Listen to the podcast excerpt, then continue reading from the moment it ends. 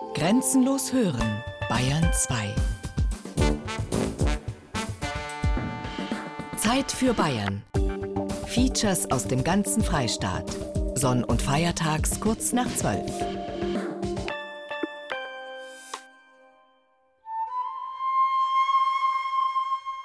Die Musik, die Zeit, der Tod.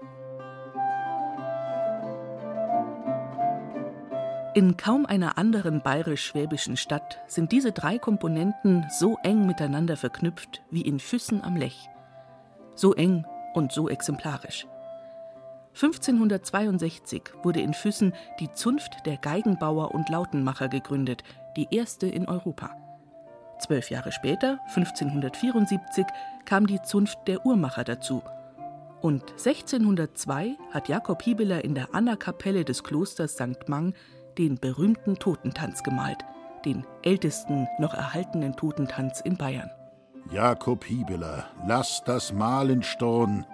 Wirf Pinsel hin, du musst davon. Ich hab gemalt den Totentanz, muss auch ins Spiel, sonst wär's nicht ganz. So der Dialog zwischen Tod und Maler.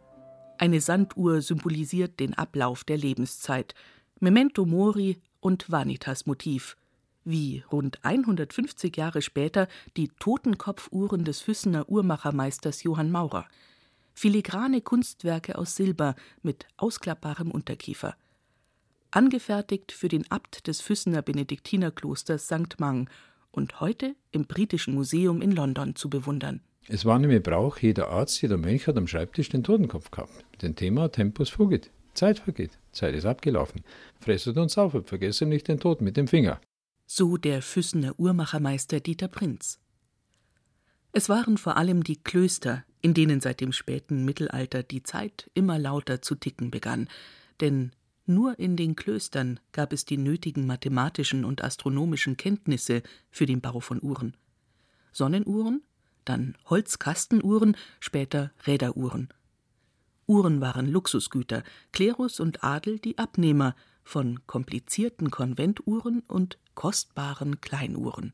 Ja, es war im Endeffekt der Adel oder der Klerus. Der normale Bürger konnte sich ja nichts leisten. Und da ist der Uhrmacher eigentlich als Künstler entstanden, neben dem Geigenbau. Vom Stand her war er nicht so bewährt.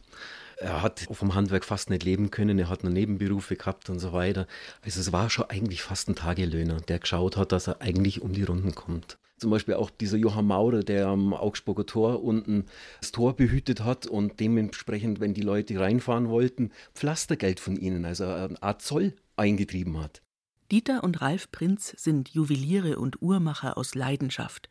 Sie sammeln nicht nur historische Uhren, sondern führen die Tradition der Füssener Uhrmacher in der Gegenwart fort. Ralf Prinz ist zudem einer der nur noch wenigen Meister seines Fachs in Deutschland, wenn nicht gar in Mitteleuropa, der sich dem Restaurieren historischer Uhren verschrieben hat.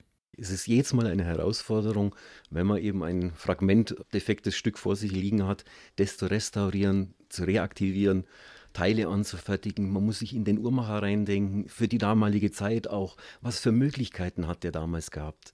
Licht, Maschinen und so weiter, Werkzeuge. Der musste Großteil seiner Werkzeuge selber anfertigen. Der original erhaltene Zunftbrief der Füssener Uhrmacher stammt aus dem Jahr 1574. Doch bezeugt ist der erste Füssener Uhrmacher bereits 1535, eine Kontinuität von bald 500 Jahren. Am Anfang steht die Familie Kiening. Ihr Markenzeichen waren horizontal Sonnenuhren, die auf Sollenhofer Stein geätzt wurden. Hans Kiening, der als Maler im Kloster arbeitet, gestaltet 1578 zudem eine aufwendige Holzkastenuhr. Das einen Meter hohe Prunkstück steht heute im Kunsthistorischen Museum in Wien und trägt die Inschrift An diesem astronomischen Instrument ist ein ewig währender Kalender mit den fürnehmsten, unbeweglichen und beweglichen Festen samt den Sonntagsevangelia, die in der heilig-christlichen Kirche beschrieben sind, samt der Sonnen und des Mondes Lauf, in welchem Zeichen sie am Himmel jährlich alle Tag stehen, samt den neuen und vollen Schein. Kienings Holzkastenuhr enthält ein Kalendarium der Heiligennamen, einen Schlüssel, um die Sonntagsevangelisten aufzufinden, eine bildliche Darstellung der Tierkreiszeichen und der Planetenregenten sowie Wochentags- und Mondalterindikationen. Bevor diese Rarität ins Kunsthistorische Museum kam, befand sie sich in der Kunst- und Wunderkammer von Kaiser Rudolf II. in Prag. Und dorthin kam sie durch Hans Jakob Kiening, den Sohn des Uhrmachers, der als Kunstagent und Diamantenhändler in Venedig und Prag tätig war. Ein schillernder Kosmopolit, ein Uomo Universale des 16. Jahrhunderts, der sogar von Paolo Veronese porträtiert wurde. Jacobus Kienig Germanicus Ficensis. Ein König, der beim Kaiser ein- und ausging, der um die Vorliebe des Regenten für kuriose astronomische Uhren wusste und ihm aus Konstantinopel schon mal eine Uhr in Form eines Kamels liefern ließ. Und der am wohl spektakulärsten Kunsttransfer der damaligen Zeit beteiligt war, an der Vermittlung von Dürers in Venedig gemaltem Rosenkranzfest an den Prager Hof. Auch ein anderer Uhrmacher aus Füssen hatte enge Beziehungen nach Oberitalien. Felix Heim war in den 1680er Jahren in Verona und Venedig tätig. Zudem war er Taufpate der Tochter des renommierten venezianischen Geigenbauers Matteo Goffrilla, der wiederum mit der Tochter eines Füssener Lautenmachers verheiratet war. Schließlich lag Füssen an der Via Claudia Augusta, an der seit Römerzeiten bestehenden Fernhandelsstraße von Augsburg nach Venedig. Schon immer gab es einen regen Austausch von Handelsgütern und Beziehungen aller Art, Davon hat auch der Allgäuer Barockbaumeister Johann Jakob Herkommer profitiert. Er hat erstmals nördlich der Alpen die typisch venezianischen Thermenfenster verwendet. Schlanke, hohe, halbrunde Fenster, zum Beispiel auch beim Neubau des Füssener Klosters St. Mang Anfang des 18. Jahrhunderts. Und daher den Beinamen Ostallgäuer Palladio bekommen. Und schon bei der Bauplanung des Klosters hat Herkommer die neue große Konventuhr berücksichtigt. Bauherrengenialität im besten Sinne, auch beim Uhrmacher selbst, Johann Thomas Barnsteiner aus Kirchtal bei Seeg, sagt der Füßner Architekt Magnus Peresson die Uhrenmacher, das waren Bauern aus Kirchtal bei Seeg draußen. Sie haben nebenbei Landwirtschaft gehabt und haben dann halt ihre sogenannte freie Zeit nicht im Wald verbracht oder beim Zäunen, sondern die haben Zahnräder geschmiedet. Und das sind für mich Genies gewesen. Ganz einfache Leute, die das intellektuell zuerst einmal entwickeln können und dann konkret auch handwerklich umsetzen. 26. März 1719. Rechne mit dem Uhrmacher von Seeg, so die große Konventuhr hereingemacht und dato vierzehn Zeiger führt, künftig hin aber wenigstens noch elf Zeiger dazu führen soll, hält im Gewicht zehn Zentner Eisen, den Zentner a vierzig Gulden, bezahlt vierhundert Gulden. Ungeachtet der technischen Raffinesse und Kunstfertigkeit, große Uhren wurden damals nach Gewicht bezahlt. Die Zeiger von 25 Zifferblättern mit Stunden- und Viertelstundenanzeige ließen sich vom zentralen Schlagwerk aus über ein ausgeklügeltes System von eisernen Stangen, Zahn- und Stirnrädern steuern, über eine maximale Distanz von 75 Metern. Teile des Kupplungsgestänges verbergen sich noch heute in den Pfetten der Dachkonstruktion des Klosters. Auch viele Uhrenschächte im Mauerwerk sind noch zu sehen. Sie führen zu den meist in den Türbögen angebrachten Zifferblättern. In der Uhrkammer befand sich einst das zentrale Schlagwerk. Axel Witwer vom Stadtbauamt öffnet den Zugang. Das ist eine kleine Treppe zum Dachboden, die eigentlich nicht öffentlich zugänglich ist die aus Klosterzeiten ist. Der Bruder Mechanicus, wenn der gemerkt hat, das mit dem Läuten, das haut nicht mehr hin, dann hat er können von seiner Zelle aus, schauen Sie, die Treppe sofort zum Uhrwerk hinaufgehen. Also wir kommen aus den Prachträumen. Sie sehen drüben haben wir Stuck und da oben und da drin unverputztes, rohes Bruchsteinmauerwerk. Wir sind jetzt im Dachgeschoss im Bereich über der Bibliothek. Und das ist die Stelle, wo das Uhrwerk drin war. Und man sieht jetzt das Mauerwerk, das ist ein Original Herkommerzeit. Links und rechts diese Schächte oder diese Mauerausnehmungen. Die Maurer sind bereits angeleitet worden vom Herkommer selber, schon beim Mauern, das so zu mauern, dass man dort die Gestänge für die Glockenengel unten hat montieren können. Die vier Glockenengel von St. Mang, geschnitzt vom Barockbildhauer Anton Sturm.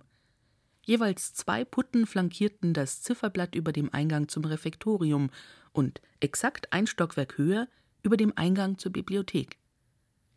Nur die beiden Schlagengel der Bibliothek sind noch erhalten und geben, dank eines abgebrochenen Unterarms, Einblick in die raffinierte, schmiedeeiserne Mechanik. In der einen Hand hoch halten sie die Glocken oder haben sie die Glocken gehalten und in der anderen Hand haben sie den Hammer gehalten. Und weil der Unterarm verschwunden ist, sieht man die Mechanik, wie das wohl funktioniert hat. Die Mechanik für die Putten, die müssen da in den Türverkleidungen verlaufen sein.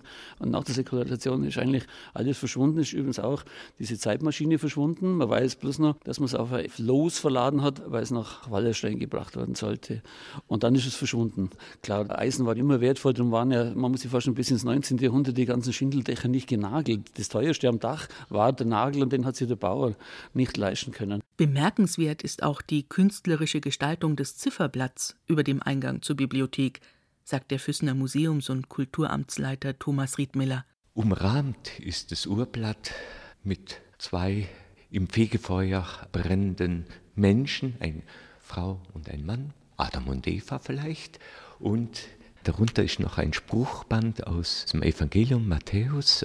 Du wirst diesen Raum erst verlassen, wenn du den letzten Quadranz bezahlt hast. Also du wirst diesen Raum erst verlassen, wenn du deine Schulden vollkommen abgebüßt hast. Also du kommst erst aus dem Fegefeuer, wenn du alle Sünden gebüßt hast. Auch im Fegefeuer vergeht die Zeit. Vom zentralen Schlagwerk im Dachboden des Südflügels führen die Gestänge nicht nur zu den Glockenengeln, sondern zu allen Zifferblättern des Klosters. Auch zum Zifferblatt über dem Torhaus. Wir sind jetzt im Dachboden des Torhauses und da sind ja insgesamt drei Blätter. Das sind die Blätter, die außen an der Fassade sichtbar sind. Und dann gibt es ja genau unter uns noch einen weiteren Zeiger an der Decke, wo der Herkommer noch selber signiert hat, 1711. Und da sehen Sie jetzt diese Wellenräder, die das Ganze dann umlenken, weil die Kraft für den oberen und für den unteren Zeiger geht von einer Welle aus, wo jeder Zeiger halt eine andere Übersetzung dann hat. Die Wellen funktionieren noch. Also das heißt, beide Zeiger haben sich jetzt dreht. Nach fast 300 Jahren funktioniert das System aus Stangen und Rädern immer noch, dank Vierkanteisen mit geringer Reibung. Auch die zentrale Uhrkammer lässt sich noch verorten, nachzulesen in einer Beschreibung der Dachböden aus dem Jahre 1806. In der Mitte geht ein gemauerter Schlauch bis in die Hofküche hinunter, in welchem die Uhrgewichter gehangen sind. Der 14 Meter tiefe Uhrenschacht endet übrigens im geheimen Behältnis des Klosters. Diese kleine Kammer, ursprünglich nur über eine hölzerne Falltüre zugänglich, befindet sich zwischen Orangerie und Komödienhaus und ist im Bauplan nicht verzeichnet. Möglicherweise war das geheime Behältnis auch als Versteck für wertvolle Klosterschätze gedacht. Vom Dachboden und vom geheimen Behältnis zurück in die Prunkräume des Füssener Benediktinerklosters St. Mang. Im Raum zwischen dem Kaisersaal und dem Papstzimmer ist eine Dauerausstellung zum Thema der Füssener Uhren zu sehen. Archivalien, Schriftstücke und Uhrmacherwerkzeug, aber auch Raritäten wie eine große Rokoko-Standuhr mit einem Verkündigungsautomaten. Ralf Prinz hat die Standuhr restauriert. Maria kniet auf dem Betschemel und der Erzengel Gabriel kommt alle fünf Minuten, wird nach oben weggezogen hinter einen Vorhang und fällt dann runter und verkündet praktisch ihr den Sohn, den sie gebären wird. Also Marie Verkündigung. Und diese Mechanik, die ist so diffizil und leicht, weil die muss ja durchs Gehwerk praktisch hochgehoben werden und dann die Mechanik wieder auslösen und dann runterfallen. Und das ist so filigran, es war also sehr, sehr schwierig, das zu restaurieren. Sie war die Sakristeiuhr der Wieskirche. Und eine sakrale Spieluhr der ganz besonderen Art. Auch im prunkvollen Kaisersaal des Klosters spielt die Zeit eine Rolle. Zwei getriebene Zifferblätter liegen sich gegenüber und sind von einem speziellen Bildprogramm umrahmt, wie Museumsleiter Thomas Riedmiller erklärt. Darüber ein Fresko mit dem Gott der Zeit und gegenüber vom Gott der Zeit ist Janus, der Gott der Zeitenwende mit den zwei Gesichtern. Ein ganz besonderes Zifferblatt befindet sich auch über dem Eingang zur Basilika des Klosters St. Mang, verrät Dieter Prinz. Und zwar war die Kirche in der Renovierung, da war der Mesner oben am Gerüst fotografiert, weil sonst kam er nie rauf, kommt ganz aufgeregt zu mir und er sagt, du hast du gewusst, dass die Uhrmacherei, die ist da dargestellt. Links sind es die Architekten, rechts die Uhrmacher.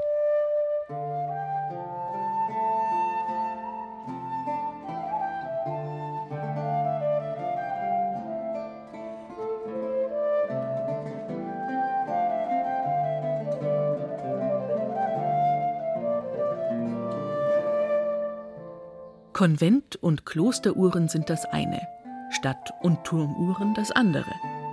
Die erste mechanisch betriebene Uhr der Stadt Füssen wurde schon 1463 am Kirchturm von St. Mang angebracht.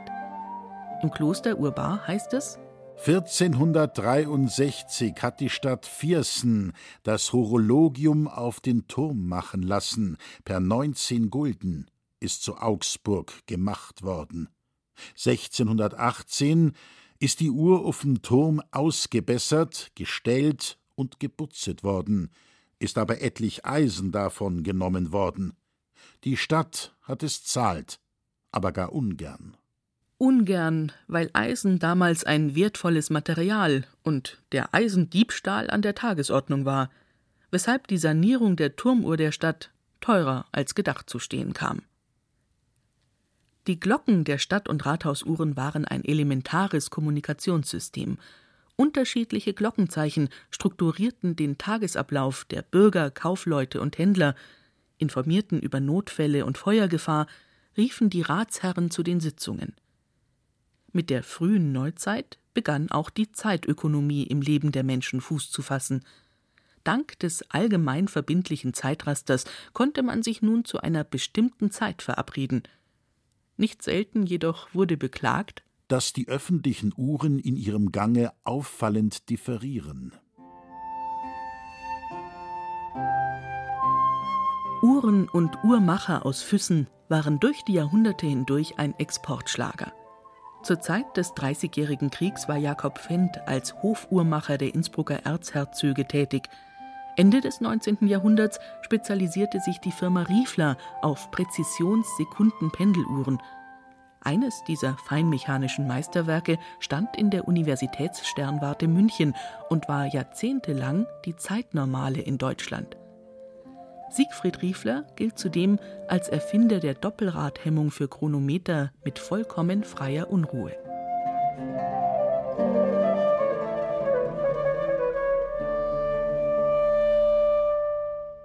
Standuhren, Holzstutzuhren und Eisenwanduhren fanden seit Mitte des 18. Jahrhunderts Einzug in die bürgerlichen Wohnzimmer.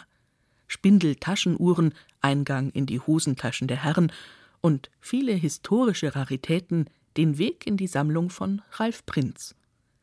Einer seiner Augäpfel ist eine vergoldete Buchuhr aus dem Jahr 1672, nur fünf mal fünf Zentimeter groß, aber mit einem mechanischen Uhrwerk ausgestattet. Die Geschichte dieser Uhr ist, dass sie nicht in Füssen gefertigt wurde, sondern in Reute von einem Nikolaus Friedl. Aber diese ganzen Darstellungen, die auf diesem Buchrücken graviert sind, einmal der heilige Magnus als Drachentöter für Füssen wieder.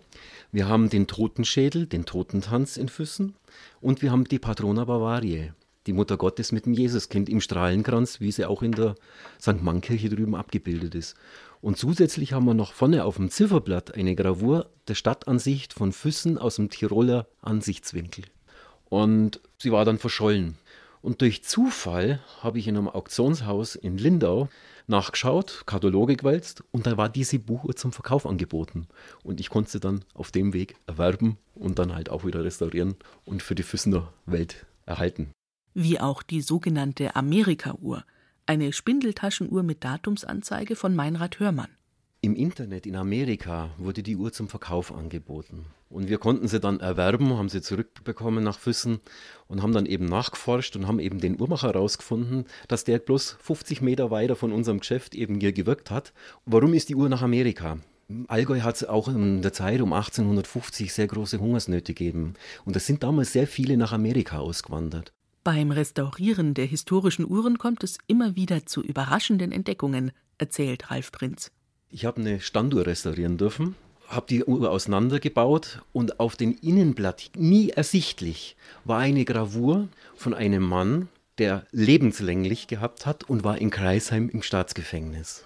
Es musste also damals die Jahreszahl auch dazu, 1928, wo der also anscheinend im Gefängnis eingesessen ist und hat dort die Uhr repariert. Um sich zu verewigen, hat er das also natürlich auf einer Stelle graviert, wo es kein Mensch sehen kann, außer ein Uhrmacher, der sie wieder mal komplett zerlegt, sieht es dann. Zeitgeschichte als Alltagsgeschichte oder auch als Industriegeschichte, wie das Beispiel einer Taschenuhr zeigt, auf deren Rückseite die Füssener Handwerke um 1900 eingraviert sind damals der bedeutendste Industriebetrieb der Region.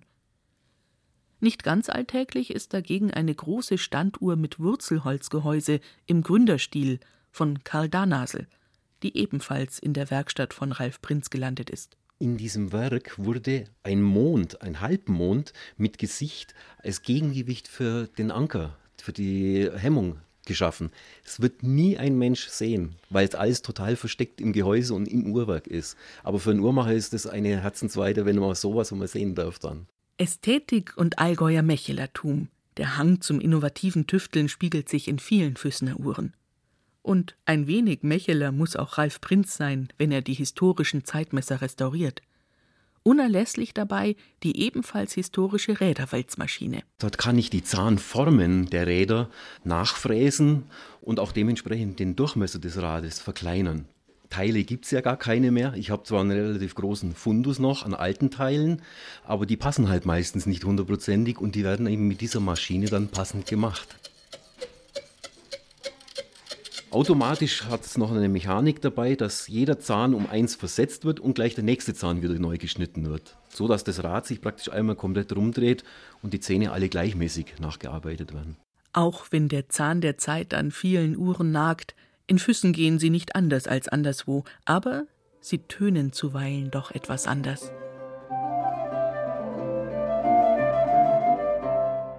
Mir wurde vom Dorotheum in Wien vor längerer Zeit eine Standuhr angeboten, eben von diesem Johann Maurer, der diese Totenkopfuhr gebaut hat.